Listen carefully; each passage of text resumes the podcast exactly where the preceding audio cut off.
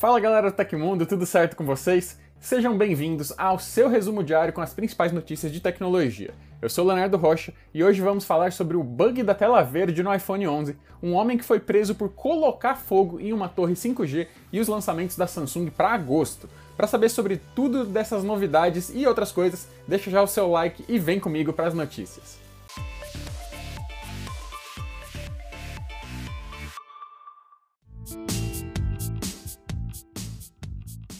As últimas versões do iOS podem estar gerando um bug de tela verde nos aparelhos iPhone 11, 11 Pro e 11 Pro Max.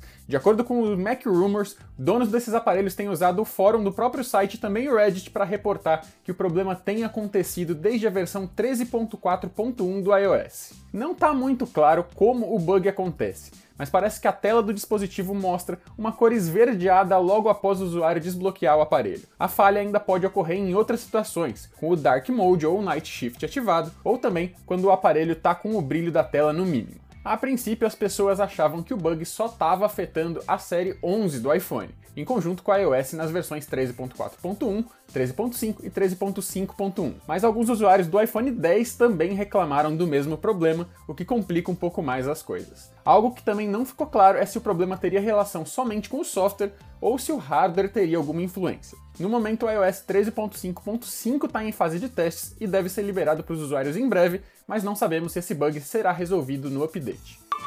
O Galaxy Unpacked, o maior evento da Samsung no semestre, guarda o lançamento de quatro novos aparelhos em agosto, apontam rumores. E na balada pela pandemia do novo coronavírus, a sul-coreana converteu o seu evento presencial para uma transmissão online e promete grandes novidades. De acordo com o Korea Herald, a fabricante vai apresentar os tão esperados Samsung Galaxy Note 20 e Galaxy Fold 2 durante o seu evento.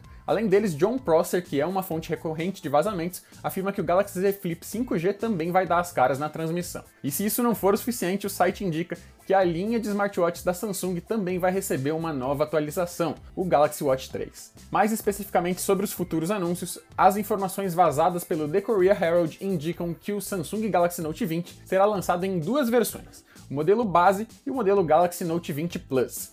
Nada falado por enquanto sobre a possibilidade de sair também uma versão Ultra na família Note 20. O evento Galaxy Unpacked é aguardado para o dia 5 de agosto. Segundo um porta-voz da companhia, a transmissão será feita nas principais plataformas, incluindo YouTube, Twitter, Facebook, o site Samsung.com e a Samsung Newsroom. Um britânico de 47 anos foi preso e condenado no Reino Unido por incendiar uma antena de sinal 5G. Segundo a BBC, Michael Witt foi sentenciado a três anos de prisão. Witt colocou fogo em um equipamento da operadora Vodafone na cidade de Kirby, região de Merseyside. O prejuízo foi calculado em até 15 mil libras, cerca de 95 mil reais em conversão direta de moeda, e o equipamento ficou fora do ar durante 11 dias. De acordo com a reportagem, o acusado tem três filhos e já acumulava diversos antecedentes criminais, de agressão à posse de arma de fogo sem registro. O incidente aconteceu em abril e foi obra de três indivíduos, mas apenas um foi capturado. Grupos conspiracionistas como o de Witch acreditam que o sinal 5G causa problemas à saúde, algo alimentado aí por vídeos, sites e grupos online sem fundamento. Os riscos já eram sugeridos bem antes da quinta geração de conectividade móvel começar a operar em algumas regiões do planeta. Ataques à antena 5G no Reino Unido e até ameaças a engenheiros de empresas responsáveis pelas conexões já foram noticiados anteriormente. Algumas teorias mais extremas chegam até a ligar a tecnologia com a temática da China e do coronavírus. Segundo os estudos mais recentes, entretanto, não existe qualquer indicativo de que o sinal 5G cause qualquer tipo de dano ao ser humano ou a outros animais, especialmente se as empresas seguirem as indicações das agências reguladoras a Apple deu mais um passo nas atualizações do beta do iOS 13 para desenvolvedores. A companhia liberou downloads das versões iOS 13.6, iPadOS 13.6, tvOS 13.4.8 e macOS 10.15.6 do programa de testes.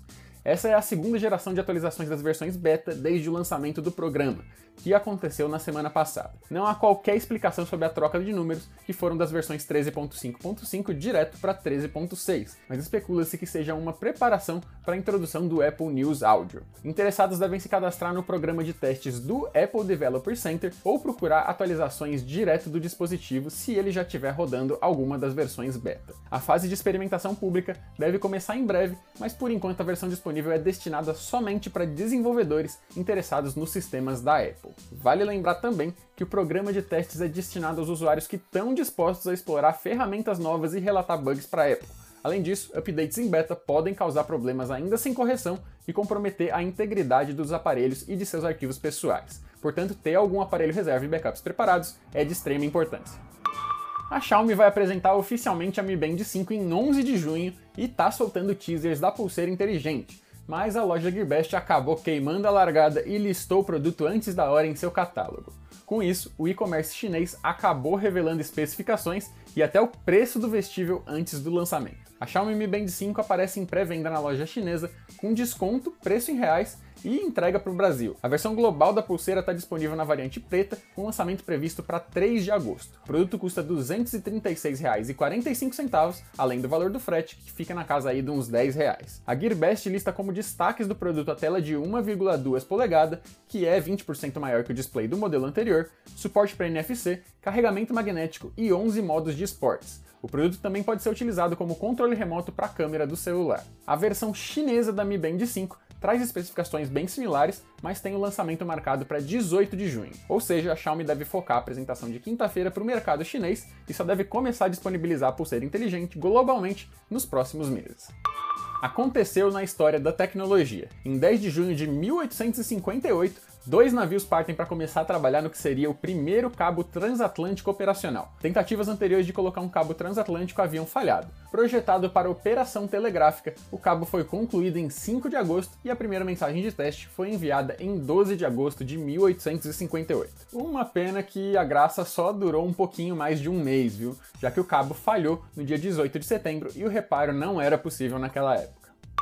E essas foram as notícias do Hoje no Tecmundo dessa quarta-feira. O programa vai ao ar de segunda a sexta, sempre no final do dia. Os links e tempos de todas as notícias que a gente deu aqui estão aí no comentário fixado no YouTube e na descrição do episódio nas plataformas de áudio.